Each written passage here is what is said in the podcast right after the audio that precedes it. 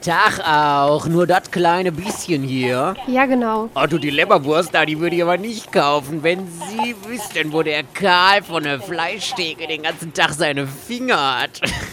ah, sagen Sie mal, ich kenne Sie doch. Sie sind doch die, die, die Verena von dem Otaku-Podcast, oder?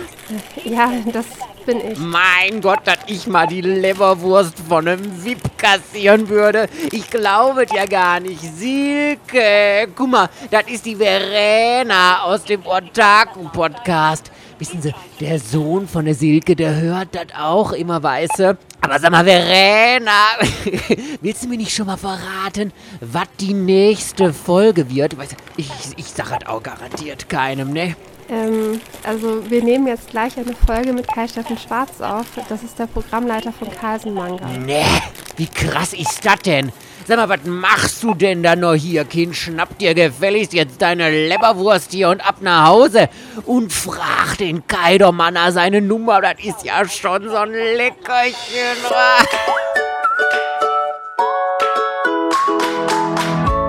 Herzlich willkommen bei Otaku, dem Manga- und Anime-Podcast. Yeah! Mit Verena und der Princess of Hohle Fritten, Mike. Hello, hello, hello, Party Peoples and welcome back. Es ist Sonntag und hier sind Mike und Verena für euch. Hallo. Mit Special Guest heute. Wir freuen uns riesig, dass du da bist. Kai Steffen Schwarz, Programmleiter Manga von Carlsen. Hallo zusammen. Ja, schön, dass du dir die Zeit genommen hast. Wie geht's dir? Ja, vielen Dank fürs äh, Einladen. Äh, eigentlich ganz gut. Äh, wie soll man sagen, es ist so, ich will jetzt nicht schon wieder das Wort Corona in den Mund nehmen, weil man redet ja pausenlos und denkt pausenlos drüber, aber nein, ich glaube, ähm, also ich, ich arbeite jetzt derzeit im Homeoffice und äh, ich bin froh und glücklich, dass ich äh, das machen kann und äh, wir das machen können und wir trotzdem Bücher machen können, auch wenn die Außenlage schwierig ist. Und ja, soweit alles senkrecht. Also es klingt, ich finde immer so schwierig zu sagen, es war positiv, wenn man von Corona redet, aber für die Verlagsbranche äh, hatte es ja auch viele Vorteile, dass die Leute zu Hause waren und wahrscheinlich auch mehr gelesen haben, oder? Ja, sagen wir mal so, wenn man jetzt nach den äh, Ergebnissen oder den Verkäufen vom letzten Jahr geht, ähm, in Summe, dann kann man schon diesen Eindruck bekommen. Oder das ist ja letztlich auch so ein bisschen, also nicht weiter verwunderlich. Jetzt in unserem Fall ist es ja so, wir sind ja ein äh, Verlag, wir haben auch, äh, also wir sind ja ein Verlag, irre.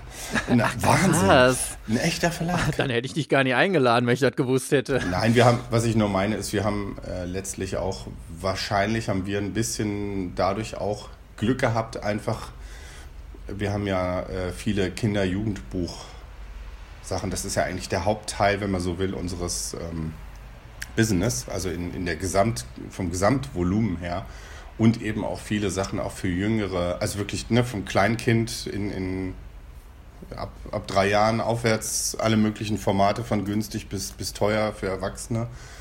Und gerade jetzt im, im letzten Jahr, wo das zum ersten Mal dann losging mit einem Shutdown und dann plötzlich eben Kinder beschäftigt werden mussten, dann äh, ne, diese ganzen Activity-Bücher, Malbücher etc., das war sicher dann Glück für uns im Vergleich zu, ich sage jetzt auch mal anderen Verlagen wahrscheinlich oder auch eben anderen Branchen. Ich habe lustigerweise äh, auch Mangas verschenkt an eine Freundin von mir in München, äh, die nämlich auch ihre Kinder zu Hause bespaßen muss. Und das Kind ist riesiger Splatoon-Fan. Und ich habe tatsächlich äh, Band 1 bis 8 dann von Splatoon gekauft. Und äh, ich wollte natürlich auch so ein bisschen äh, den Manga-Virus an dieses Kind direkt weiter übertragen. Ich glaube, der ist 8. Ich habe gedacht, Mensch, da kann man schon so, man muss auch früh anfangen. Und da war Splatoon genau richtig. Und der hat sich auch sehr, sehr gefreut, muss ich sagen. Da war ich auch ein bisschen stolz auf mich. Also ist jetzt Zufall, dass es von euch eine Serie ist, aber äh, allgemein. Ja. ja, wobei, da muss man jetzt ja fast sagen, so leider gibt es ja gar nicht so viele, äh, also ich bin selber auch Papa, ähm, es gibt ja leider gar nicht so viele Manga für Kinder. Also es gibt ein paar ganz gute und natürlich gibt es auch viel Stoff in Japan, aber Achtjährige sind ja jetzt zum, als Beispiel, das sind ja keine Selbstkäufer. Also das heißt, man braucht dann schon äh, aufgeschlossene Eltern, die oder, oder ne, Freunde, Onkels, Tanten, Verwandte, die dann sagen, okay, Manga ist okay und nicht äh, Manga ist irgendwie komisch. Verena und ich haben Ende letzten Jahres einmal so das letzte Jahr Revue passieren lassen und uns dabei auch die äh, Jahrescharts von den Verlagen angeschaut. Und was bei euch natürlich sofort auffällt, was ich so krass finde, Naruto Massiv schon wieder, wie im Jahr davor, auf Platz 1. Also. Sowas kann man nicht planen. Also, ähm, vielleicht nochmal hergeholt, als wir diese Edition geplant haben, das war ja 2017, da war die reguläre Serie gerade abgeschlossen wie das dann so ist bei solchen Serien. Jetzt war Naruto auch vorher schon ein ziemlicher Überflieger im Sinne von, dass er wirklich außerordentlich gut verkauft hatte. Und dann ist man als Verlag natürlich immer sehr traurig, wenn so ein, so ein Superseller endet in der Geschichte und äh, dann damit auch normalerweise auch die Verkäufe dann langsam zurückgehen. Und äh, wir haben gedacht, okay, äh, wir können uns eine Neuausgabe sehr gut vorstellen, aber wir hatten, ich muss gestehen, ich selber hatte echt Bammel, weil ich dachte, wenn wir jetzt eine Sammelband-Edition starten, kaum, dass wir sie gestartet haben oder ein halbes Jahr später oder so, äh, kommt dann vielleicht der Originalverlag in Japan und sagt, jetzt kommt die Perfect Edition mit irgendwelchen Zusatzfarbseiten und so, dann äh, würden das ja wahrscheinlich die Fans hier auch haben wollen. Aber die ist eben bisher nicht gestartet oder nicht in Sicht.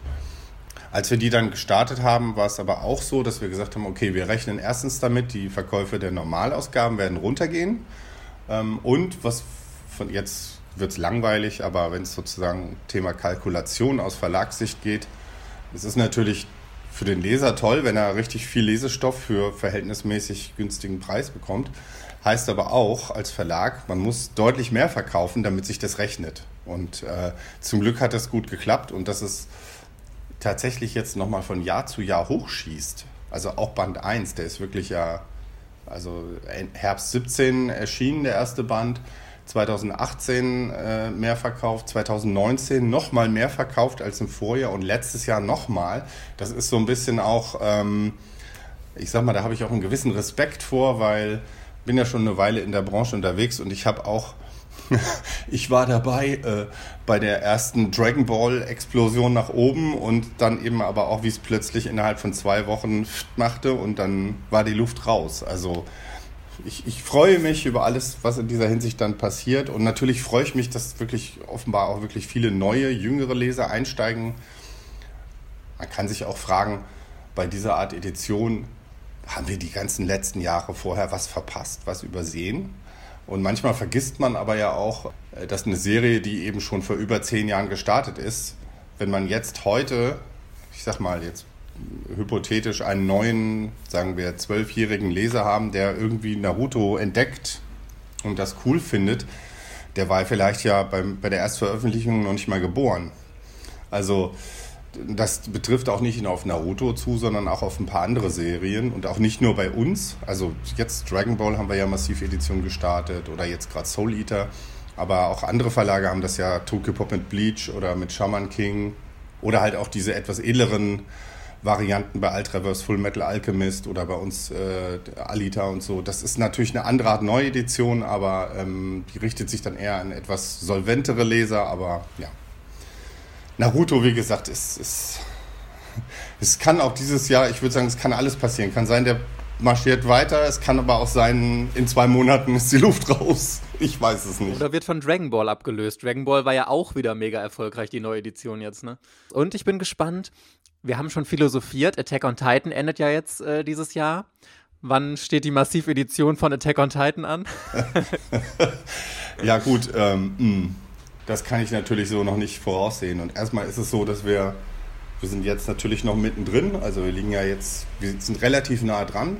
Ich glaube, jetzt kommt Band 31, 32. Ja, also wir gehen jetzt mal davon aus, dass wir hoffentlich bis oder was heißt hoffentlich, aber wahrscheinlich wird am, am Ende dieses Jahres dann der Abschlussband auf Deutsch erscheinen und dann müssen wir halt mal gucken. Natürlich fragen und hoffen wir, na, wollte er nicht vielleicht doch noch irgendeinen Spin-off machen oder ähm, wie das dann so ist. Also ich kann das gut verstehen, dass auch die japanischen Verlage, also auch für, in dem Fall für Kodansha ist das ja so ein, so ein Überviech, äh, äh, was sie ja früher nie so erwartet hätten. Und auch für die ist das natürlich wichtig, wenn die wissen, so eine Serie wird abgeschlossen. Ähm, Stichwort Naruto nochmal. Ähm, ich glaube, dann ging es ja mit Boruto weiter und da glaube ich aber auch nicht, dass sie damit gerechnet haben, dass das äh, so gut laufen würde, wie das, wie das jetzt funktioniert. Also ich weiß jetzt nicht, ob die jungen Titanen noch hinterherkommen. Und was für Verena super passt, ihr habt ja jetzt auch noch das passende Shoujo-Pendant dazu gemacht und bringt jetzt äh, Fruits Basket dieses Jahr wieder raus. Ich glaube, da haben sich auch mega viele Leute so richtig drauf gefreut. Ja, wir sind, wir sind sehr gespannt. Also das war tatsächlich ein bisschen dusseliges Timing auch von unserer Seite aus, dass wir, als der Anime gestartet ist, oder die, die neue Serie eben, äh, dass da ähm, äh, wir zu dem Zeitpunkt nicht mehr alle Bände verfügbar hatten.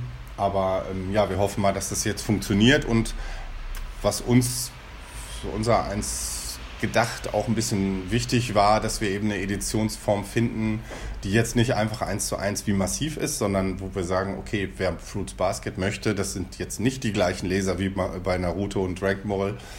Ähm, die, die wollen vielleicht auch ein bisschen schönere Ausstattung oder also da basteln wir noch dran rum und hoffen, dass das dann gut ankommen wird. Das geht ja dann im April, glaube ich, geht's los mit Band 1. Ich fände es ja ganz, ganz, ganz toll, wenn man, also es ist mittlerweile auf dem Beuslaufmarkt, das haben Sie, glaube ich, auch schon gemerkt, der hat sich verändert. Es sind halt nur noch ganz viele Kurzreihen und relativ viel, ich zitiere mal Julia, Einhandlektüre. Entschuldigung. Darfst du übrigens du sagen. Okay, aber wirklich früher hatte Carlsen mit das beste Boss-Lauf-Programm mit äh, Kizuna, alles von Kazuma Kodaka und da ist dann noch ganz viel in Japan oder Yuka Nitta mit When a Man Loves a Man und da gab es auch noch eine richtig gute Reihe von ihr mit, ich glaube, 14 Bände in Japan, Embracing Love. Es gibt auf Englisch von Kizuna gab es mal so eine Neuauflage, 2 in 1 Bände, richtig, richtig mit groß, ich glaube, Großformat und richtig, richtig schön. Und da würde ich mir echt was wünschen, dass halt vielleicht von Kazuma Kodaka noch mehr Werke kommen oder dass diese ganzen Klassiker, dass die nochmal neu aufgelegt werden, weil sowas Hochwertiges, auch äh, von der Story qualitativ gut und vom Zeichenstil halt immer besser werdend, gibt es halt momentan nicht.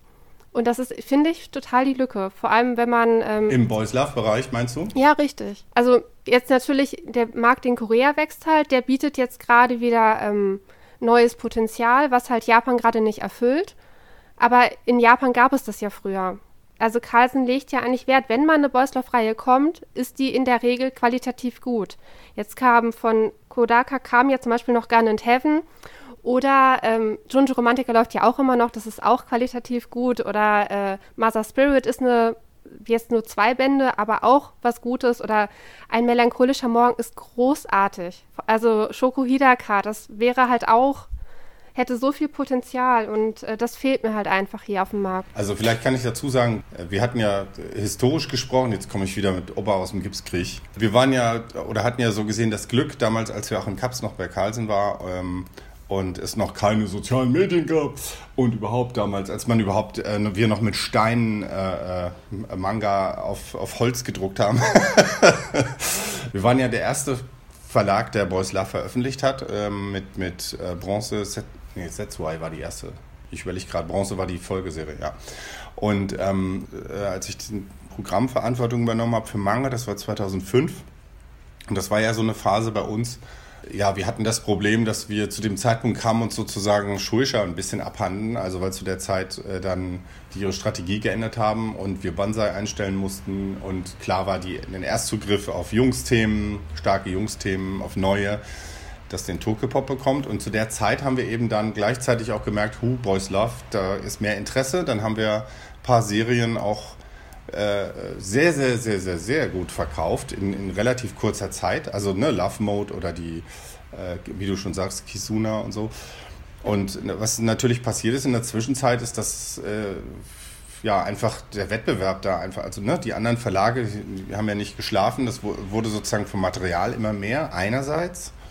Andererseits gibt es auch relativ wenig längere Reihen. Also es gibt viele One-Shots, und äh, was sich dann eben durch diese erhöhte Konkurrenz und auch so ein bisschen, glaube ich, das Aufsplitten vom Publikum her, ich meine, machen wir uns nichts vor, wer als, sagen wir jetzt mal, hypothetische 16-Jährige im Jahr 2006 Junjo Romantica angefangen hat, äh, diese Person, die ist heute, was ist die, 30? Nee, 40? Gehirn. Ich, ich kann gerade nicht zählen. Also, will heißen, äh, natürlich hat es auch sozusagen so einen gewissen äh, Lesegenerationszyklus, um das mal etwas äh, überspitzt zu sagen. Und mit mehr Angebot ist natürlich einfach auch eine gewisse Verdrängung da. Und also dein Beispiel, was du da eben nanntest, Shokuhidaka, es ist wirklich verrückt, weil ähm, das ist ja auch eine, eine Serie jetzt mit acht, acht Bänden, meine ich. Und das hat aber eine Weile gedauert, bis die Bände alle erschienen sind. Und diese Serie, die wird höchst, in höchsten Tönen gelobt von Boys Love Fans, die das mögen und kaufen. Und sie ist aber vom Markterfolg her extrem niedrig. Also die verkauft, also ich möchte jetzt nicht irgendjemanden in den Senkel stellen, aber die verkauft nicht mal ein Fünftel von dem, was andere Boys Love Titel schaffen. Will also heißen, rein monetär, das ist aber, kann beim Verlag natürlich passieren immer, äh, man ähm, stellt sich was vor, äh, lizenziert das und merkt hinterher, oh mein Gott, wir verlieren leider mit jedem Buch richtig Geld. Im Falle von Yuka Nita war das ja noch speziell, weil ähm, im Falle von Embracing Love, das ist Haruo Daiteita. Ja, ja, großartig, großartig. Ich liebe die. Da gab es das Problem, dass die ja mittendrin dann der Bootleggerei ab, Abzeichnerei überführt wurde und die Serie ähm, abgebrochen wurde, beziehungsweise dann erst Jahre später mit Neubearbeitung äh, wieder äh, neu veröffentlicht wurde in Japan. Also deswegen, die war durchaus auf dem Zettel. Sie war damals, als sie rauskam, war, war sie für unsere Denkschablone, sag ich mal, ein, ein Tick zu heiß. Und äh, ich würde jetzt schon sagen, was sich auch geändert hat, ist, dass wir natürlich äh, teilweise auch Sachen haben im Boys Love Bereich, die teilweise auch sehr, sehr populär sind, die uns für uns aber sozusagen nach unserer Brille so, so ein Tick zu viel waren. Also ein Tick zu explizit oder ein, vielleicht ein Tick zu, zu sehr over the edge. Also zum Beispiel In These Words, erst bei Tokepop, jetzt bei Altreivers. Das war jetzt eine Serie, die, wo absolut Bombe, wie das Ding aussieht, der Wahnsinn, aber es wäre ein Tick zu hart gewesen. Und um das konkrete Beispiel zu nehmen, äh, ich glaube, wenn wir die veröffentlicht hätten, ich bin mir auch nicht sicher, ob wir, wie das jetzt eben Altreivers auch macht, die ganzen Romane und ähnliches mit, mit veröffentlicht hätte. Also es, es muss ja sozusagen, bestimmte Sachen müssen nicht unbedingt bei uns erscheinen. Und bei Kazuma Kodaka kann ich noch sagen, ähm, da ist so ein bisschen das Ding, dass sie ja verschiedene Serien gleichzeitig hat, die auch sehr, sehr langsam erscheinen. Also zum Beispiel gab es ja jetzt mehrere Jahre keine neue Folge von Border. Jetzt ist gerade Border Neo gestartet in Japan.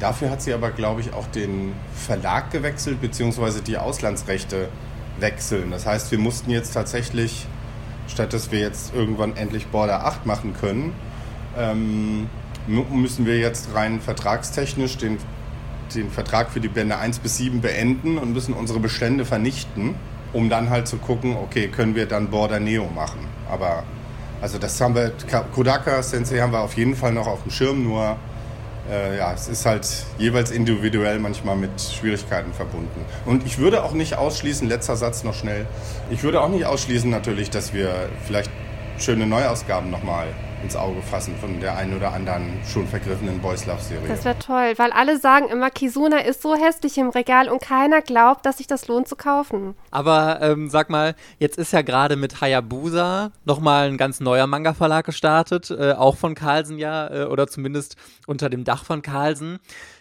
Inwieweit hat das denn jetzt Einfluss auf euer Programm? Sagt ihr, okay, jetzt macht Boys Love eher Hayabusa oder wir machen das trotzdem weiter und sie sind ganz unabhängig voneinander? Oder welche Auswirkungen hat das auf euer Programm? Also unabhängig voneinander erstmal ja. Also das heißt, das ist ja ein, ein Imprint, äh, das heißt eine eigene separate Manga-Redaktion neben der von Carlsen Manga die auch ein eigenes, programmatisch ein eigenes Profil haben. Und ja, die sind also deutlich im deutlich stärkeren Fokus auf Boys Love. Heißt aber nicht, dass wir jetzt aufhören mit Boys Love, sondern gut, wir werden jetzt nicht, ich sag mal, nicht auch noch on top drei Titel pro Monat jetzt da auch nochmal hochdrehen sozusagen, sondern einfach gucken, dass wir im Prinzip das zumindest jetzt auf, bis auf weiteres die, die, das Level, was wir haben oder die Autorinnen, die wir haben, in dem Bereich, dass wir die pflegen und äh, eben auch gucken, dass wir da neue Sachen machen. Aber es ist ehrlicherweise nicht im Fokus. Also Boys Love ist mehr im Fokus von Hayabusa, jetzt bei, bei den beiden Imprints bei Carlsen. Es gibt da keine inhaltliche so glasklare Trennung. Es ist mehr, ich würde sagen, sind mehr für unterschiedliche Schwerpunkte. Weil die Frage ist ja auch, wo genau will man die Grenze ziehen? Also Manga oder viele Manga zeichnen sich ja gerade dadurch aus, dass sie genreübergreifend sind. Und es wäre vielleicht ein bisschen schablonenartiges Denken, wenn man jetzt nur sagen würde, okay, äh, überall, wo irgendwie Boys Love drin ist, das kommt in das eine Imprint und dafür darf das bestimmte andere Sachen, was wir sich schonen oder so, nicht machen. Das wäre ein bisschen, ich glaube, wir würden uns da selber limitieren. Und da, wo sich es vielleicht überschneidet, klar, das sind dann die Themen, da müssen wir dann intern drüber sprechen. Aber da sehe ich eigentlich nicht das große Problem momentan. Mich würde interessieren, warum ihr euch überhaupt entschieden habt, Hayabusa zu machen. Also meine Mutmaßung ist ja, Hayabusa bringt ja schon die Titel, die ein bisschen zu heiß für Carlsen sind und habe gedacht, okay, wir wollen uns das Image von Carlsen als Jugendverlag nicht so richtig versauen, indem wir richtigen Schmuddelkram bringen. Deswegen machen wir noch ja, Hayabusa. Naja, also sagen wir mal so, die, die im Boys Love Bereich es ist halt eine eigene Redaktion und wenn die halt für sich sagen, es, es muss auch jetzt nicht zwingend nur Boys Love sein, es können ja auch andere Genres sein, ähm, ich würde es jetzt nicht nur an dieser ab 18 Nummer festmachen, aber klar spielt das auch ein bisschen mit eine Rolle oder ist vielleicht ein bisschen leichter ähm, nach außen zu vertreten, möglicherweise, wenn halt nicht großes Carlsen-Logo draufsteht, sondern Hayabusa. Aber im Impressum ist es ja, steht ja auch Carlsen drin, also insofern. Und ich meine, wir haben ja auch vielleicht jetzt nicht unbedingt im Boys Love Bereich, aber auch in anderen Bereichen. Wir haben ja durchaus Titel, jetzt ne, Thriller oder, oder auch teilweise im Horrorbereich, Titel, die ab 16 sind oder vereinzelt auch mal ab 18. Also es ist ja jetzt nicht so, dass wir nur ein äh, Kindergartenprogramm bei Karls Manga machen. Allein schon preislich, also momentan, es sind 25 Prozent der Titel, kosten 10 Euro oder mehr. Wir haben Titel mit 10 Euro, 12 Euro, 16 Euro, 20 Euro, 25 Euro, das ist ja mittlerweile. Bei uns äh, oder im Markt nee, insgesamt? bei Carlsen selber. Da ist ja jetzt zum Beispiel, dass jetzt rauskommt Monster 20, der neue Taniguchi-Band 25, der von Lovecraft 12, Folge den Wolken 12 Euro. Solche, das ist äh, schon beachtlich. Also ich finde das viel, weil da ganz viele halt eigentlich immer am Zögern sind. Boah, irgendwie ist 10 Euro so eine magische Grenze, wo man sich überlegt, kaufe ich das wirklich oder nicht? Und Carlsen hat da finde ich, eine relativ hohe Dichte an recht teuren Titeln. Ich sag mal so, das war auch durchaus beabsichtigt, jetzt nicht einfach nur im Sinne von, ey, lass mal irgendwas teurer machen, ähm, sondern das sind ja auch von Ausstattung und, und äh, Format äh, sind das ja auch andere. Also ich meine, es ist natürlich ein Unterschied, ob ich äh, sowas wie Monster mache, eine Klappenbroschur äh, mit 400 Seiten auf hochwertigem Papier. Das, also etwas vereinfacht gesprochen, dass so ein Ding muss 20 Euro kosten. Das kann man natürlich nicht für 7 Euro kalkulieren. Und dann gibt es eben auch Titel, äh, wo wir das sehr vom Inhalt oder vom Artwork her festmachen oder teilweise auch von der Zielgruppe. Also beispielsweise mein, mein Liebling, so gesehen vom letzten Jahr, sind eben diese Lovecraft-Bände.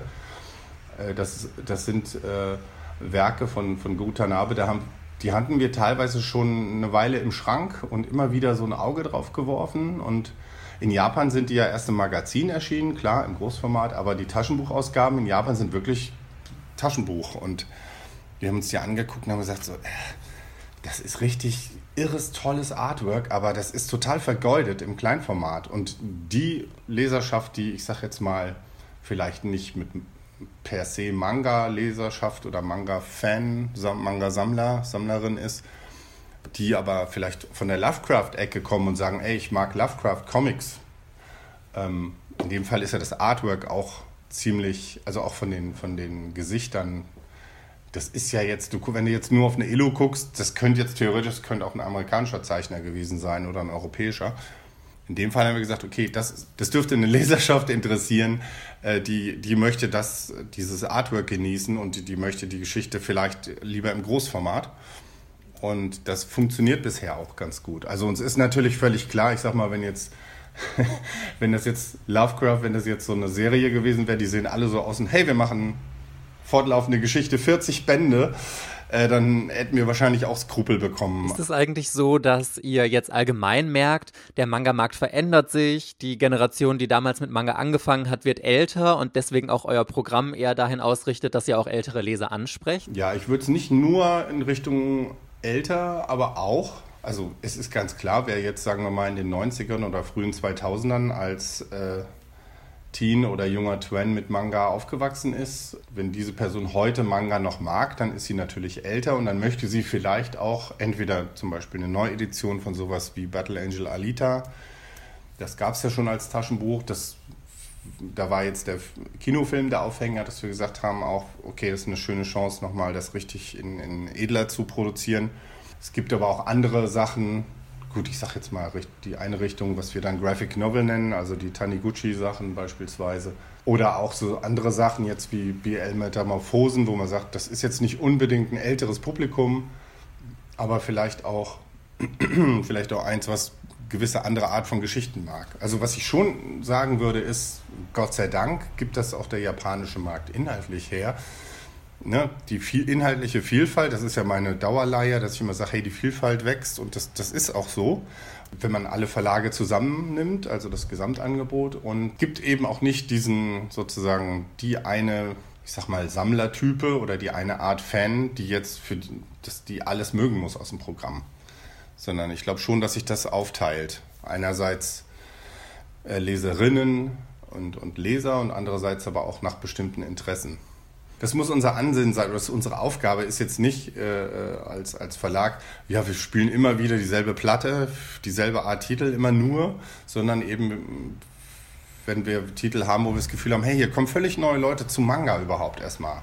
Paradebeispiel für mich, Kleine Katze Chi vor ein paar Jahren oder äh Sherlock das hat auch, haben wir gemerkt, da sind Leute, die sind Sherlock-Fans und, und Cumberbatch-Fans und die wollen jetzt unbedingt diesen Manga haben und wenn da jetzt neue hinzukommen und die vielleicht auch den einen oder anderen Manga-Titel entdecken und dieses Medium kennen und lieben lernen, das ist das Schönste, was wir uns vorstellen können. Absolut. Das sind auch übrigens beides sehr gute Titel. Vor allem Sherlock, einer meiner Lieblingsserien. Genauso wie übrigens Naoki Urasawa, das ist einer meiner absoluten Lieblingsautoren. Ich habe mich gefragt, wie Monster bei euch läuft, weil Billy Bad war ja am Anfang so ein bisschen, hm, dann gab es diesen Fokus- oder Spiegelartikel, wodurch er ja nochmal so extrem gehypt wurde. Jetzt ist die Hälfte der Bände schon bei euch ausverkauft und in dieser zweiten Auflage für einen teureren Preis. Glaubst du, dass auch dieses neue Format von Monster, Sammelband, hochwertige Ausstattung, 20 Euro. Weil ich habe das Gefühl, Monster läuft sehr gut. Ob das da auch reinspielt, weswegen Billy Bad vielleicht nicht ganz so gut gelaufen ist? Mm, ja gut, also mm, bei Monster muss man jetzt ehrlicherweise gestehen, die Serie gab es ja früher schon bei Egmont. Also da nochmal Credits zu äh, an Egmont und damals Georg Tempel, die das äh, sich getraut haben zu machen. Das waren hätte jetzt fast gesagt, aus heutiger Sicht Brachland. Seinen Manga Anfang der 2000er Jahre, da gab es ja einige Titel, äh, wo ich sag mal, die auch nicht äh, auch nicht vielleicht die, das mediale Umfeld da war, auch pressetechnisch von den Besprechungen her, ähm, was sowas gutiert hat. Ähm, das war eher so, ach ja, guck mal, Manga für Erwachsene. Hm. Bei Monster, glaube ich, ist auch noch das Besondere, die Geschichte spielt in Deutschland. Es ist eine Thriller-Serie, die ähm, ja, im, im, realen Leben verankert ist, jetzt ohne große, ich sag mal, fantastische Elemente. Und bei Billy Bad zum Beispiel ist das ja anders. Das ist ja auch historisch verankert, aber das hat ja mit dieser, dieser Figur des Billy Bad, da sind ja sehr, sehr, ich will nicht sagen, das ist ja keine Fantasy, aber da sind halt Elemente drin, die, die einem so jetzt, jetzt nicht so passieren könnten, wenn man wenn man in einen Verschwörungsstrudel gerät wie ein Monster. Aber ähm, und, und, bei Monster, glaube ich, ist es einfach so auch dadurch, dass die Serie ne, war hoch gelobt, war dann aber auch äh, einige Jahre nicht mehr lieferbar oder nur noch zu Mondpreisen auf dem Sammlermarkt aufzutreiben. Da gab es tatsächlich offenbar dann so, so, so, eine Art Need, dass die Leute gesagt haben, so, ey, das, das muss noch mal einer rausbringen. Und ähm, ich glaube auch, dass ich da so ein bisschen, das ist eine Annahme jetzt, das haben wir nicht wirklich wissenschaftlich bis ins letzte Komma belegt, aber es ist ja auch sozusagen jenseits von Manga ist ja auch in den letzten 10 bis 15 Jahren ein Publikum herangewachsen, das ähm, im, weiteren Sinne jetzt mal äh, ne, Comic-Romane, Graphic Novels, also etwas anspruchsvollere oder etwas ähm, äh, realistischere Geschichten auch ähm, liest und, und äh, kennengelernt und lieben gelernt hat. Ich glaube schon, dass bei Monster auch Leute dabei sind, die gehört haben, das ist toll, das ist gut und die jetzt vielleicht nicht typisch mit schon Manga aufgewachsen sind, sondern einfach sagen, hey, das und das sind alles Titel, die haben mir die Leute empfohlen und jetzt traue ich mich da mal ran. Und also der erste Monster, der ist ja oft so, der erste Band in einer Serie verkauft sich am besten und äh, die Fortsetzungsbände gehen dann immer so treppchenweise so ein bisschen runter, aber ähm, der erste ist tatsächlich, äh, sind wir sehr, sehr äh, erfreut über die Verkäufe und den haben wir, glaube ich, jetzt in der entweder zweiten oder dritten Auflage. Gemessen daran, jetzt wieder nochmal Thema Preis, gemessen daran, dass die eben tatsächlich 20 Euro kosten und man die nicht mal eben so zum Spaß einfach mal zum Anlesen einen mitnimmt, äh, läuft das wirklich äh, ziemlich gut. Okay, ich habe noch eine Frage und zwar, äh, was ich nicht verstehen kann, wieso druckt ihr keine Autorenkommentare ab? Dass man auch nicht, zum Beispiel bei Hunter Hunter, bei der Neuauflage, das genutzt hat, dass dann, wie das eigentlich in den äh, bei den, ich glaube, das sind alles schon ein Jump-Titel, die das betrifft. Wieso, das ist eigentlich üblich. Also Viz Media macht das auf Englisch, Kase macht es in Deutschland mit ihren Titeln, dass die Autorenkommentare drucken und Kase macht es halt als einziger, glaube ich, nicht. Ja, gute Frage. Vielleicht, weil wir das zu Beginn nicht gemacht haben und es jetzt sage jetzt mal über die Jahre keine so großen Leserproteste deswegen gegeben hat. Also in Frankreich beispielsweise ist es ja Usus, dass die äh, Bände auch diesen Schutzumschlag haben, so wie in Japan. Das ist was, was hier in Deutschland überhaupt nicht gutiert wird oder wenn er dazu führt, äh, dass man noch erhöhte äh, Rücksendequote hat oder dass sie dann sagen so, nee, jetzt ist der Schutzumschlag angerissen, jetzt brauchen wir nochmal einen neuen Schutzumschlag. Es ist herstellerisch auch teurer. Und äh, Kase löst das ja so, dass sie das dann eben ins Buch drucken. Das ist ein Punkt, den könnten wir mal mitnehmen. Aber es ist jetzt sozusagen, es hat keinen, es hat jetzt nicht so den Grund, dass wir sagen so, oh nee, hier, hier müssen wir auf jeden Fall 10 Cent sparen. Sondern ähm, ist vielleicht, weil, weil wir es sonst gewohnt sind, anders zu machen. Aber ähm, es ist ja auch nicht bei jeder Serie so, dass man wirklich jetzt so sensationelle Kommentare hat. Manchmal ist es ja auch quasi nur ein launiges, kurzes Kommentärchen oder eine Kritzel-Elu. Ähm, aber ja, ein guter Punkt. Ich kann das mal mitnehmen, da können wir mal drüber also sprechen. Also ich fände es gut, wenn es äh, eingeführt wird. Zum Beispiel, ich, zum Beispiel bei One Punch Man, ich lese die Autorenkommentare sehr, sehr, sehr gerne. Und ähm, ich habe einen Bekannten, der kauft sich tatsächlich äh, Hunter Hunter und alles nochmal auf Englisch, um die Autorenkommentare zu haben weil sie in Deutsch nicht dabei sind. Also es gibt durchaus Menschen, die darauf Wert legen. Und ich glaube, vielen ist es gar nicht bewusst, dass es halt eigentlich fehlen würde. Ja, es gibt auch andere Sachen. Ich habe beispielsweise von einem anderen Podcast, Kisse 21, wo ich äh, äh, Jacqueline Berndt äh, äh, gehört habe, wie die das erklärt hat, ähm, dass teilweise in japanischen Originalen auch das Lettering, also die, die, der Text teilweise ein anderer Font ist dass man daran dann erkennen kann, welche Person gerade spricht, auch wenn sie gerade nicht im Bild ist. Also ich kann selbst kein Japanisch. Äh, ich bin wirklich aus allen Wolken gefallen. Ich dachte so, toll, äh, es braucht über 20 Jahre, bis ich das mal merke oder mir davon höre. Ähm, man könnte umgedreht auch sagen, naja, wenn es sonst noch nie einer groß erzählt hat oder, oder einer gemosert hat oder, oder gefordert hat von Fanseiten, dann ist es vielleicht auch nicht so elementar wichtig. Aber es gibt dann, ja, es gibt schon so Sachen, wo man, wo vielleicht gucken, überlegen können. Es ist natürlich so, wenn man jetzt theoretisch ein Taschenbuch hat und vorne und hinten nimmt man den Kommentar mit, kann natürlich sein, dass man deswegen jetzt noch einen neuen Druckbogen anfügen muss. Bei Hunter war es auch noch insofern ein Spezialfall, weil da waren wir nur froh, dass wir gesagt haben, so komm, jetzt ist da ein Anime fürs deutsche Fernsehen angekündigt, dann drucken wir doch vielleicht die Bände mal nach und versuchen die noch so ein bisschen aufzuhübschen im Vergleich zu früher. Ähm, Allerdings ohne, dass wir jetzt gleich eine komplett äh, sowas wie eine, eine neue Sammelband-Edition oder so starten. In dem Fall lag es aber daran, weil die Serie ja immer noch Open-End ist.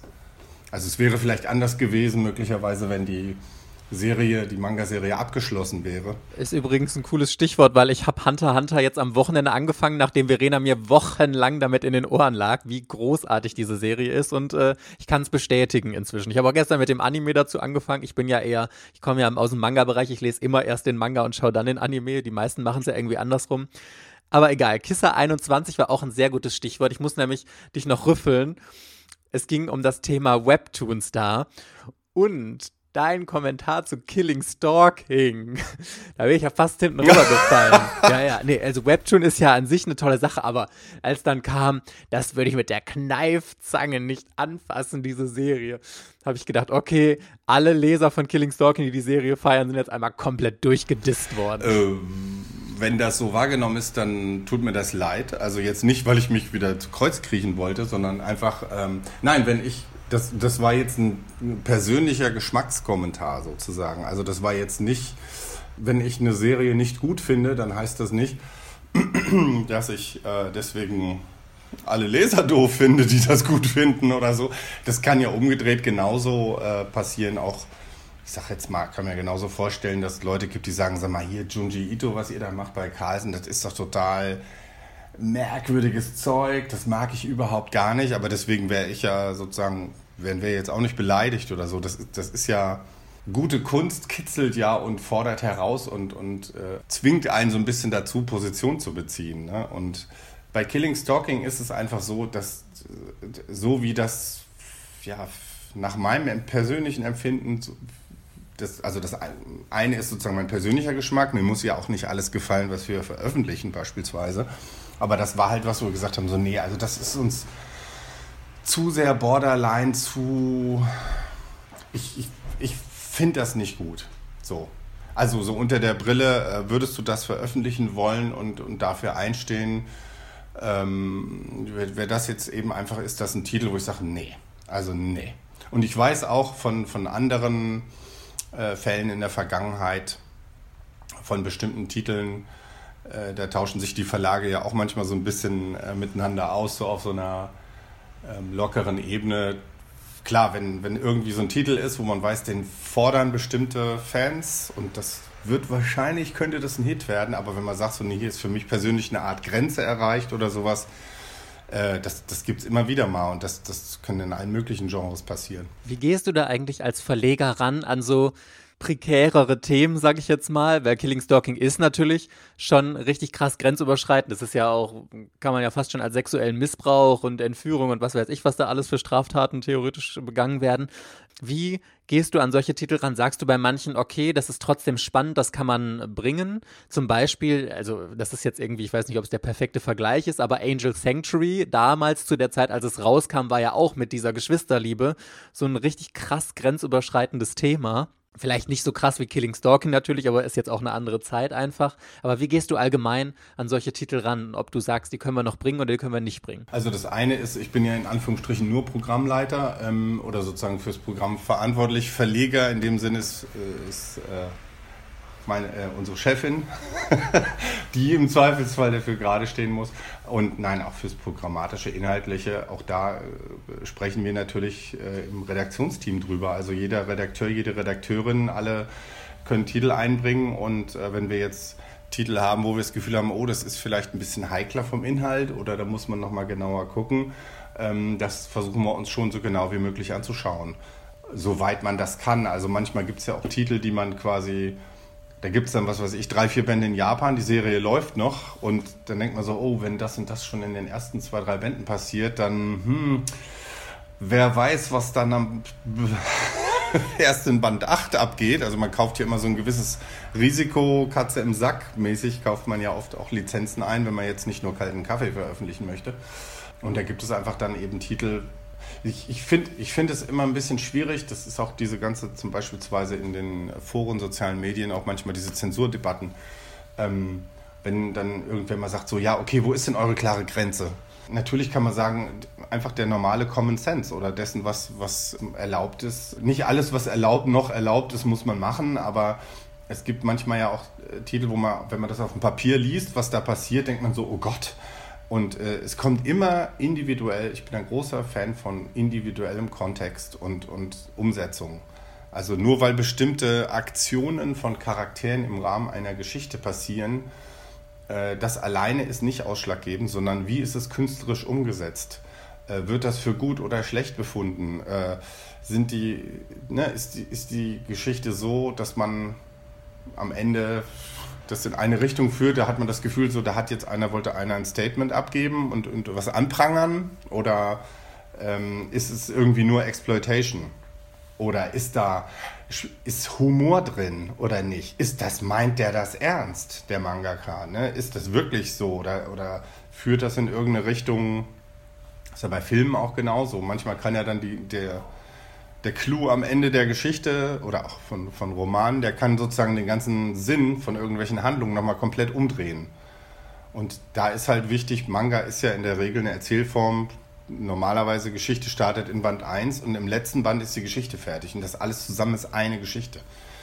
Ähm, also das, das ist halt äh, ausschlaggebend. Und um noch ein Beispiel zu geben, Infection kann ich mich ja jetzt ja outen. Äh, die Serie, die bei einem anderen Verlag erscheint. Äh, da haben wir am Anfang auch äh, sehr hoch mitgeboten. Da haben wir gedacht, okay, wow, das ist so, weil, weil diese High School of the Dead zum Beispiel war sehr erfolgreich und da haben wir gedacht, ah, das ist genau was für diese Leser und ähm, hatten tatsächlich ein, ein ziemlich, ich würde sagen, stattliches Angebot äh, rausgeschickt. Allerdings kannten wir da bestimmte spätere Kapitel noch nicht und äh, da war es dann so, als wir dann spitz gekriegt haben, was in den späteren Bänden passiert, ähm, das war uns dann zu heikel. Da haben wir gesagt, nee, das ist, also das verstehen wir jetzt überhaupt nicht, wo die, die diesen Turning, die Geschichte dann nimmt. Das möchten wir nicht veröffentlichen. Und was wir auch nicht möchten, ist es veröffentlichen und dann halt zensieren. Ehrlicherweise muss man aber auch sagen, letztlich, wir haben Glück gehabt, weil es hätte genauso passieren können in der Geschichte, das wäre vielleicht in einem späteren Band erst aufgetaucht und dann hätten wir natürlich in der Tinte gesessen im Sinne von, wir haben jetzt schon ein paar Bände veröffentlicht und was machen wir jetzt? Und das, das passiert aber ganz selten, dass man würde ich jetzt sagen, dass man dann merkt, im letzten Band oder in einem späteren Band passieren irgendwelche ganz merkwürdigen Sachen, die man nicht mehr vertreten möchte. Ich versuche jetzt nochmal den Turn von diesem Thema zu Webtoon zu kriegen. Also ich habe so ein bisschen rausgehört, dass Webtoon gar nicht so sehr sein Thema ist, zumindest also, dass Solo-Leveling und Killing Stalking jetzt auch nicht so unbedingt äh, die Sachen waren, die du gut findest. Wie stehst du diesem Trend Webtoon entgegen? Hat Carlsen da auch Interesse dran oder sagst du, wir warten erstmal ab? Also, natürlich gucken wir uns das an, wobei ich jetzt sagen muss, ähm, es gibt jetzt, wenn ich es recht überblicke, zwei bereits veröffentlichte äh, Buchausgaben von Webtoon-Serien. Jetzt im, im, aus, aus, der koreanischen Ecke. Ne, es gibt ja auch Webtoons. Äh, die nicht aus Korea stammen. Also das ist ja, wenn man will, ein ganz weites Feld, je nachdem, wo man da die Grenze zieht. Und äh, von daher, es ist ein bisschen so, ich habe so ein bisschen das Gefühl, wenn man so sagt, ähm, jetzt könnte man sagen, damals, Anfang der 90er, sag mal, jetzt gibt es diesen Manga-Trend, es gibt Akira und noch, äh, keine Ahnung, Battle Angel Alita und also sag mal, diese Manga, sind die alle so? Also natürlich ist Webtoon auch inhaltlich ein sehr, sehr breites Feld und, und da gibt es auch verschiedene Genres und Stile und alles und ähm, es ist äh, jetzt also re sehr respektabel, muss ich sagen, was, äh, was die für einen Erfolg haben, die Buchausgaben jetzt von den beiden Serien auf dem deutschen Markt, also Solo Leveling und, und Killing Stalking, was also das sozusagen Buchausgaben ist das eine. Und das andere ist aber ja sowieso einfach die Vielfalt, die es eben schon gibt auf verschiedenen Plattformen an Webtoons, äh, die es bisher eben nur digital gibt oder in, in Deutschland oder auf, auf, auf Englisch nur digital und vielleicht hier noch nicht äh, in Buchform. Und wir sind da sozusagen sehr offen, schauen uns das an. Ähm, ähm, aber wichtig wäre für uns eher dieses Ding, okay, wir würden jetzt nicht einfach sagen so, oh, das, das sind jetzt zwei Serien erfolgreich und viele Leute mögen diese äh, Erzählform im Netz.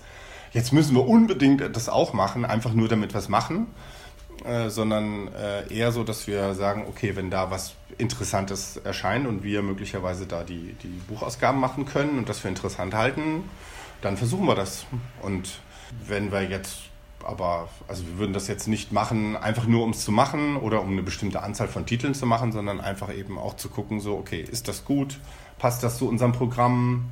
Ergänzt das das vielleicht ganz schön oder ähm, das ist dann eher wichtiger? Weil ich meine, wir haben ja auch lange Tradition, im, was, was Comics allgemein angeht. Also unter der Überschrift, unter dem Label Carlsen Comics machen wir seit den 60er Jahren Comics aller möglicher Art.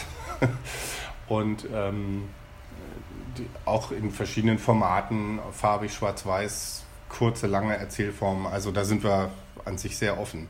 Also das Herkunftsland ist uns eigentlich wurscht. Es ist ja nochmal eine besondere Herausforderung, irgendwas, das online publiziert wurde, was für online ausgerichtet wurde, dann zu drucken ja auch. Also was ich, was ich äh, zum Beispiel bei Solo Leveling erstaunlich finde, ist, aber das ist natürlich jetzt so meine Brille, ne? Äh, so wie, ne, ich habe jetzt noch nicht so endlos viele Webtoons gelesen und ähm, ich kann mir zum Beispiel vorstellen, dass bestimmte Sachen, äh, das vielleicht im Ursprung auch gar nicht intendiert war, so da kommt jetzt unbedingt mal ein Buch raus, sondern ich, ich würde jetzt behaupten, es gibt einzelne Bilder oder einzelne Seiten, da habe ich das Gefühl, da stimmt irgendwie die Kameraeinstellung nicht. oder oder äh, da würde ich, wenn mir das jetzt einer hinlegt und sagt, hör mal hier, ich will einen Comic veröffentlichen, da würde ich sagen, hör mal, du musst hier den Hauptcharakter, den, den, der muss aber ein bisschen anders positioniert werden im Bild oder äh, dieses, dieses ganze, das ganze Storytelling musst du anders aufteilen. Und ähm, äh, das ist, denke ich, jetzt das Interessante, dass man äh, etwas hat, was tatsächlich für diesen schmalen Bildschirm, also ne, Handy, äh, Smartphone, was in, auf diese Bildbreite erstmal angelegt ist. Ähm, oder wenn man auch äh, Panels hat, die eigentlich sozusagen Doppelseite sind, die dann einfach eben hochkant äh, im, im, Webtoon auftauchen, die dann in Buchform idealerweise natürlich ähm, anders layoutet werden müssen. Ähm, das finde ich auf jeden Fall sehr interessant. Und da das so erfolgreich ist, denke ich eben auch so, okay, das ist auf jeden Fall eine Leserschaft, die kennt das schon längst aus dem Web und die sagt, oder, oder kriegt das empfohlen von Freundinnen und Freunden und sagt, hier, das ist cool. Und äh, die sagen dann so, okay, ich, ich weiß vielleicht, wie bei manchen Manga ja auch, so dass man so denkt, naja, okay, der erste Band ist vielleicht noch nicht super gezeichnet, so mh, hm, noch nicht so mein Stil, aber die Story wird hinterher, wird die noch richtig geil. Also die will ich auf jeden Fall, dann kaufe ich mir die auch von, von Band 1 ab. Man muss auch sagen, äh, dieses Online-Lesen bei Webtoons ist so viel angenehmer. Also vielleicht liegt es daran, dass wir heutzutage einfach diese Swipe-Bewegung total verinnerlicht haben. Aber also Verena kann da ein Lied von singen. Verena ist ganz große Webtoon-Leserin und ähm, das ist so angenehm. Und ich frage mich, das ist ja schon ein Ding, das seit Jahren ein Problem ist. Man kriegt ja Deutsche kaum dazu, von gedruckten Büchern auf digitale Ausgaben umzusteigen. Das ist ja im Grunde noch eine Nische in Deutschland ob vielleicht Webtoon das ändern könnte, weil Webtoon ist ja einfach digital viel, viel besser zu lesen, als wenn du das alles auf irgendwelche Panel aufteilst. Oder Verena, wie. Äh Tatsächlich hat bei mir, dass ich jetzt Solo Leveling und Killing Stalking kaufe, gedruckt als Buch, ist bei mir eher so ein perfekte Sammlung-Aspekt. Äh, wenn ich Solo Leveling nochmal lesen würde, würde ich es tatsächlich lieber online lesen. Weil ich finde, es wirkt einfach viel, viel, viel besser. Aber ich kaufe trotzdem dann für 16 Euro, glaube ich, waren das diese Bände halt, ne? Und bei Killing Stalking auch, da steht schon ein Vermögen in diesen drei oder zwei kleinen Schubern, weil die halt auch richtig teuer sind. Aber was ich bei E-Manga zum Beispiel auch nicht verstehe, ist der Preis. Wieso kosten E-Manga fast das gleiche wie das äh, gedruckte Buch? Mm, ja, weil wenn sie genau das gleiche kosten würden, wären sie ja noch teurer. Ho, ho, ho. Ja, aber es lohnt, also ich finde, es lohnt sich halt immer nicht. Die, also zwei Euro zu sparen und dann halt das äh, den Manga digital zu haben. Du kannst es ja auch nicht mehr verkaufen. Ja, vor allem, also ich rechne immer so in meinem Kopf, wenn äh, ich jetzt einen, einen, Manga bei Amazon oder von mir aus auch im Comicshop meines Vertrauens kaufe, dann kriegt ja davon alleine schon die Hälfte der Shop. Das kriegt ja Carlsen gar nicht. Und wenn ich jetzt den Manga digital einfach über die Carlsen-Website kaufe, dann spart er ja nicht nur die Kosten an den Unterhändler, sondern auch noch für die Druckerei und sonst was. Dann muss es doch möglich sein, zumindest den halben Preis zu machen, oder nicht? Ja, also erstmal muss ich sagen, äh, du kannst gar nicht auf unserer Website den, den direkt kaufen. Äh, weil, ja, ja, nee, weil die, es gibt äh, fünf, derzeit fünf Plattformen, die wir bedienen, also wo man, äh, die sind ja auch also sozusagen das, das äh, äh Amazon Kindle-Format und dann halt EPUB 3 für ähm, verschiedene andere. Da gibt es eben auch entsprechende Vorgaben von wegen, dass da ein Digital Rights Management, also quasi ein Kopierschutz mit drauf ist. Das ist von fast allen Lizenzgebern vorgegeben. Und äh, das andere ist, dass die ähm, tatsächlich jetzt von der, von der Entstehung her ist es so, das ist natürlich eine Krücke. Im Grunde basteln wir hintenrum, wir machen erst oder, oder wir machen quasi in der Vorproduktion, wir machen eigentlich erst ein Buch und dann, idealerweise zeitgleich, äh, stricken wir daraus noch ein, oder lassen wir stricken, konvertieren, äh, die E-Manga-Version. Und ähm, es gibt ja auch in, in, Japan extrem viele unterschiedliche Modelle, also auch zum Beispiel diese kapitelweise Vorveröffentlichung. Ähm, die ist in Summe dann meistens auch nicht viel günstiger als ein Taschenbuch. Ähm, aber natürlich pro Häppchen ist es äh, tut es dann nicht so weh, wenn man sagt, ich, ich kaufe jetzt ein Kapitel für zum Beispiel 99 Cent oder so. Ähm, das ist aber dann teilweise eine rechtliche Frage, von welchen Titeln bekommt man einzelne Kapitel in, äh, als, als Lizenz. Es gibt ja, ich sag mal, da, da ist man ja auch noch nicht am Ende des äh, Lateins oder des Japanisch angelangt. Es gibt ja immer wieder auch bestimmte Preisaktionen oder äh, dass man so versucht, okay, nochmal den, den Einserband nochmal neu zum Reinlesen es ist aber tatsächlich so, dass wir manchmal auch Titel haben, die dann nur für die, also haben wir Beispiele, wo sozusagen die Daten, also die Bilddaten, die sind wunderbar funktionieren die für einen Buchdruck.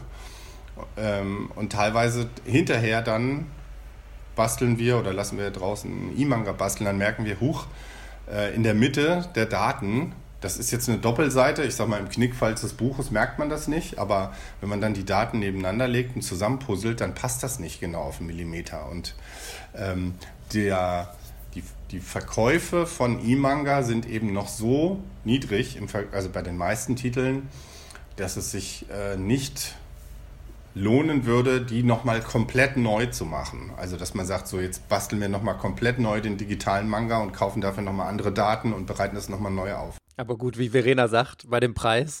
Ja, ich kann es auch verstehen. Also es gibt aber auch tatsächlich, es gibt ja auch welche, die sagen so, nee, ich muss irgendwie sparen und ich habe keinen Platz mehr im Regal, deswegen kaufe ich mir lieber die E-Manga, ähm, auch für 4,99 äh, statt dann, was weiß ich, 6,95.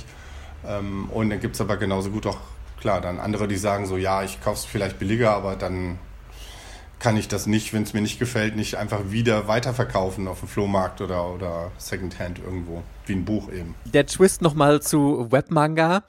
Ihr habt Oroken aktuell noch mit BL is Magic im Programm. Hat jetzt angekündigt, aus der Manga-Szene auszusteigen. Also sie macht jetzt noch den Abschlussband für BL is Magic und will sich dann auf Webtoons konzentrieren. Hast du Angst, dass das in Zukunft mehr äh, deutsche Zeichner machen? Und, äh Sophia, ich muss dich gleich mal anrufen.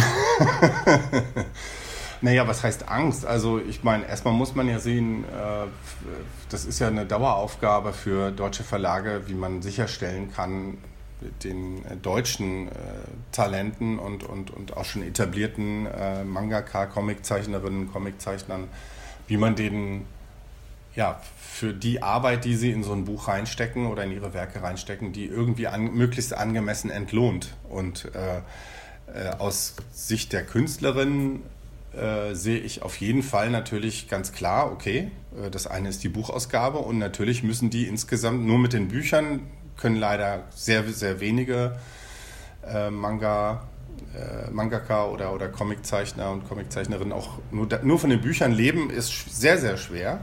Äh, wenn es aber andere Modelle gibt, ähm, wie man möglicherweise äh, dann äh, Einnahmen erzielen kann, dann ist das doch völlig legitim, dass man danach schaut. Und bei den einen sind es dann irgendwelche Illustrationen für Zeitungen, Zeitschriften, bei anderen gibt es dann vielleicht diese Modelle mit sowas wie Patreon oder so, dass man etwas eben online stellt und dafür eben dann regelmäßig von, von den Fans entsprechende Überweisungen oder Kleinstüberweisungen bekommt. Also das ist, finde ich, völlig legitim. Ähm, und wir als Verlag müssen eher uns dann eben überlegen, okay, was können wir machen, damit wir trotzdem Buchausgaben machen oder vielleicht eben auch mit den äh, Zeichnerinnen, Zeichnern zusammen dann überlegen, vielleicht gibt es ja auch irgendwelche Kombi-Modelle dann, wo man sagt, pass auf, du machst was weiß ich, es gibt erst das Buch, dann gibt es eine Webtoon-Fassung oder umgedreht. Und es ist aber sehr individuell, glaube ich, je nach, je nach äh, Künstlerin, Künstler. Habt ihr eigentlich als Verlag grundsätzlich noch Interesse daran, weiter oder mehr deutsche Zeichner zu fördern? Weil aktuell, korrigiere mich, wenn ich falsch bin, habt ihr Be Alice Magic und Focus 10 von Martina Peters und sonst gar keine deutschen Zeichner mehr im Programm, ne? Ja, also wir haben verschiedene Projekte, die, äh, die wir gerne machen möchten oder wo wir auch in Gesprächen sind, die äh, aber eben auch eine gewisse Zeit brauchen. Äh, ähm, weil das ist noch ein anderer Punkt natürlich, gerade beim Manga, wenn man halt davon ausgeht, von diesem üblichen Modell, wie man es aus Japan kennt, Bücher, die ungefähr 200 Seiten haben, unter den Produktionsbedingungen, die wir hier haben, eben meistens ne, eine Person alleine und vielleicht mit Glück helfen, helfen mal ein, zwei Freundinnen für die Backgrounds oder sowas. Man kann ja sozusagen diese, diese Studiosituation oder die Situation mit mehreren Assistenten das kann man nicht reproduzieren im, im deutschen Markt und, ähm, oder nicht in der Breite, wie es in, in, Japan funktioniert. Von daher dauert es eben. Und das ist natürlich, also von Band zu Band, wenn man jetzt auch sieht, das ist auch bei vielen so, auch bei, bei Neulingen oder aber auch etablierten Mangaka, dass sie sagen so, ja, hm, ich möchte aber jetzt nicht nur wieder ein Einzelband machen, sondern ich möchte gerne eine dreibändige oder fünfbändige Serie machen. Und äh, da ist es dann eben wichtig zu gucken, okay, wie kriegt man das hin, also als Verlag, aber eben auch als, als Mangaka, wenn man jetzt weiß, man braucht eigentlich, ich sag mal, ein Jahr für so ein Buch, wenn man das am Markt halt darstellen will, eine Fortsetzungsgeschichte, wo man ein Jahr lang auf den nächsten Band warten muss, das ist aus Leserinnen-Sicht ist das natürlich eigentlich katastrophal, äh, weil die sagen so, ja, dann fange ich jetzt an und pff, Jetzt muss ich ein Jahr warten, bis es weitergeht oder vielleicht ein halbes Jahr. Naja, also da ist natürlich der Konkurrenzdruck von den japanischen Werken, wo es schon mehrere Bände gibt, ist natürlich dann, dann viel höher. Und deswegen haben wir ja auch andere Modelle versucht, wie zum Beispiel bei Focus 10, dass wir gesagt haben, okay, lass uns nicht fünf Taschenbücher machen, sondern äh, äh, größeres Format und die haben dann dafür halben Umfang, dafür sind die dann günstiger etc. Also das ist, sind ja, oder auch bei BLS Magic äh, dass wir zumindest am Anfang gesagt haben, das muss gar nicht 200 Seiten haben, lass uns doch ein Format, niemand zwingt uns äh, äh, zu irgendeiner Seitenzahl, lass uns doch mal sowas wie 128 Seiten bis 144 Seiten denken. Ich glaube, wie Alice Magic war da sogar noch ein bisschen erfolgreicher. Focus 10, wirklich, das, da bin ich persönlich so traurig, weil ich die Serie wirklich wahnsinnig, wahnsinnig gut finde. Aber ähm, also ich kann mir vorstellen, dass da das Format wirklich so ein Killer war, dass die Leute gedacht haben, für 7 Euro kann ich mir halt auch einen Manga kaufen, der äh, 200 Seiten hat. Ich bekomme hier nur die Hälfte. Dass es dann da doch ein Ausschlusskriterium war? Ja, das mag sein. Das können natürlich Fans äh, viel besser äh, beantworten. Äh, ich würde es jetzt nicht unbedingt nur am Format und Pricing festmachen. Ähm, gut, vielleicht ist es auch, es ist ja eigentlich ein Format oder ein, ein Preis-Leistungsgegenwert, der eigentlich akzeptiert ist, beispielsweise im Dojinji-Bereich. Also wo man auch sagt, okay, das ist von der Mangaka selbst rausgegeben, 64 Seiten, Großformat. Klar, da weiß man auch, okay, das hat die selber produziert, da hat die vielleicht ein paar hundert Stück von gemacht und das gibt es jetzt vielleicht nur hier auf der einen Convention. Dann sagt man, okay, kein Thema, das, dafür bezahle ich jetzt 8 Euro. Ähm, und wenn es ein großer Verlag macht, dann ist es vielleicht so, hm, ähm, ja, das äh, ich kann aber nur sagen, also die, man kann es nicht nur an, an der Papiermenge oder so bemessen, sondern natürlich auch an der Qualität der Geschichte, an der Arbeit, die drin steckt oder auch an den Details in den Zeichnungen. Also bei Focus 10 ist es, glaube ich, ein bisschen so, man hat ja so ein bisschen diese Gegensätze. Einige Seiten wirken wie ein normaler Manga und manche sind so, äh, ohne jetzt spoilern zu wollen, sind so detailliert, äh, äh, äh da steckt so viel Arbeit in den Seiten, äh, dass ich auch sage, so, ja, äh, das, das sieht man vielleicht von außen nicht. Möglicherweise, weil eingeschweißt und ein Extra drin liegt. Also. Aber Entschuldigung, Entschuldigung, ich habe deine Frage gar nicht richtig beantwortet. Wir haben durchaus ja auch noch äh, ähm, äh, Projekte beispielsweise wie Sketch Every Day. In dem Fall, äh, also von Simone äh, Grünewald. In dem Fall ist das äh, sogar aus England lizenziert, obwohl sie eine deutsche Künstlerin ist, aber ähm, und auch nicht eins zu eins Manga, sondern eben auch so ich sag mal, optisch so eher Richtung westlicher Comic oder so.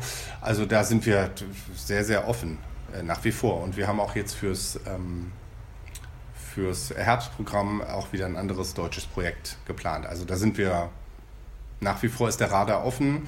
Wir müssen aber eben auch immer gucken, wenn wir jemanden in, ähm, ins Programm nehmen oder sozusagen ähm, mit der Person zusammenarbeiten wollen, dass wir uns auch um die kümmern können. Also was wir nicht wollen, ist einfach nur, ja, wir machen das halt und fertig. Äh, und, und die Arbeit mit, mit einem deutschen Künstlerin und Künstler ist, dauert halt eben länger und braucht mehr Zeit und Kümmerung, weil wir da auch einen gewissen Anspruch an unsere Betreuung haben. Gib doch mal einen Teaser. Kennt man die oder den Mangaka?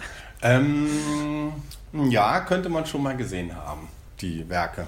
Ich kann leider noch nicht mehr teasern, aber. Ah, wird's ein BL schon Äh, nee. Kein, kein Boys Love in dem Fall. Aber lasst euch überraschen. Ich habe noch eine persönliche Frage und zwar ist gerade in Japan ähm, oder angekündigt das Ende doch noch von Dian Angel. Mein Gott, wer hätte das gedacht, dass diese Serie jemals oh. noch abgeschlossen wird?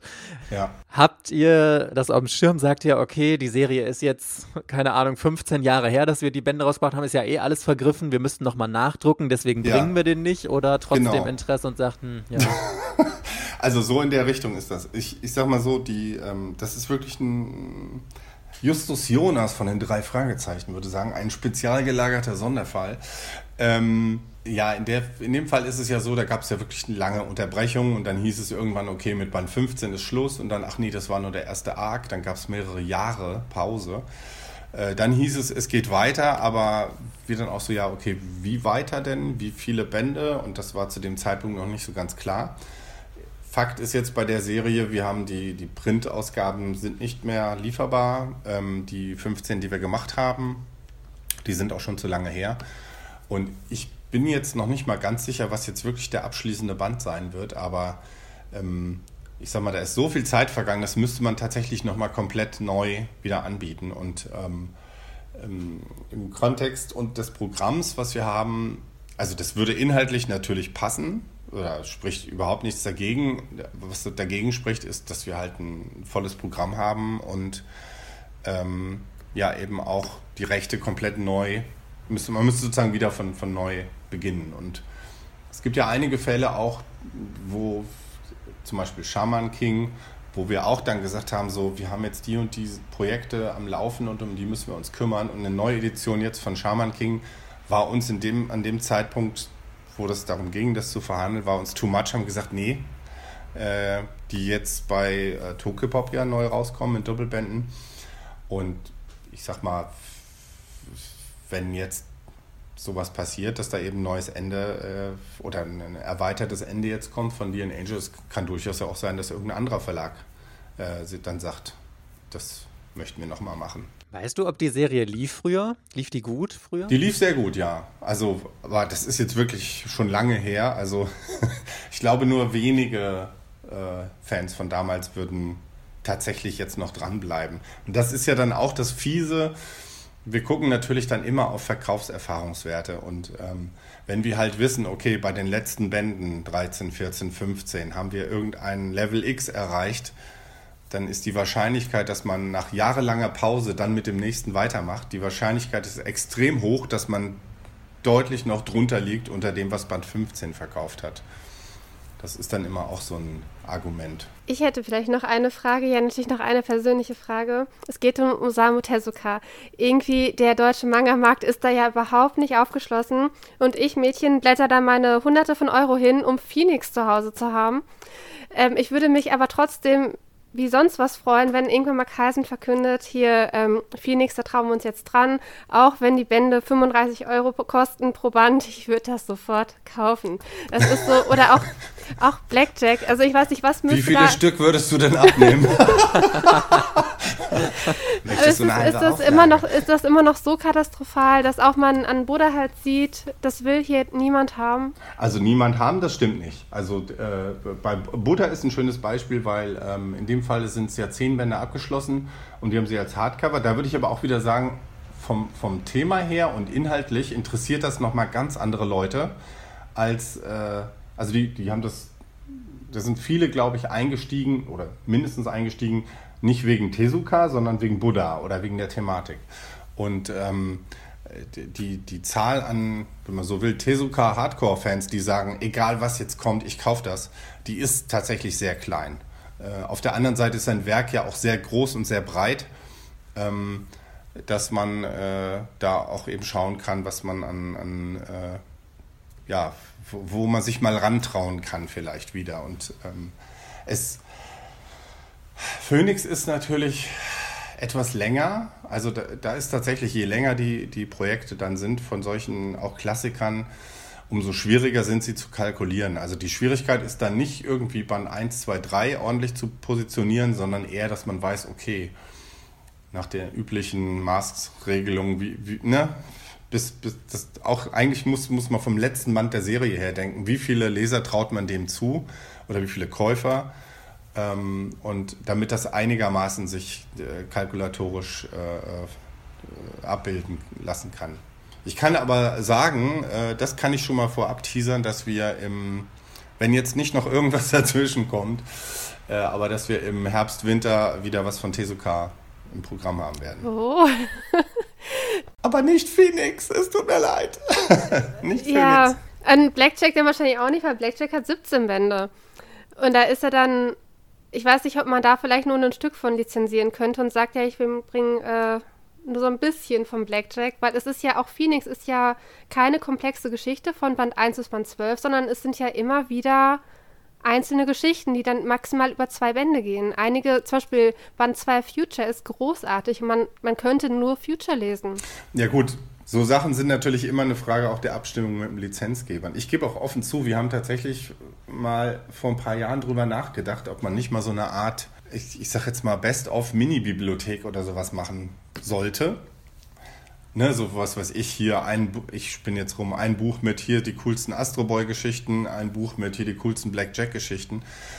Ich bin aber selber, also irgendwie widerstrebt es mir trotzdem zu sagen, man macht nur irgendwie so einen Ausschnitt von irgendwas. Also entweder oder. Also so von wegen Pants down. Also entweder we're all in und bringen, ziehen das Ding durch äh, oder wir lassen es halt. Weil es im Falle von Tezuka gibt es ja viel auch zum Beispiel auch auf Englisch oder Französisch.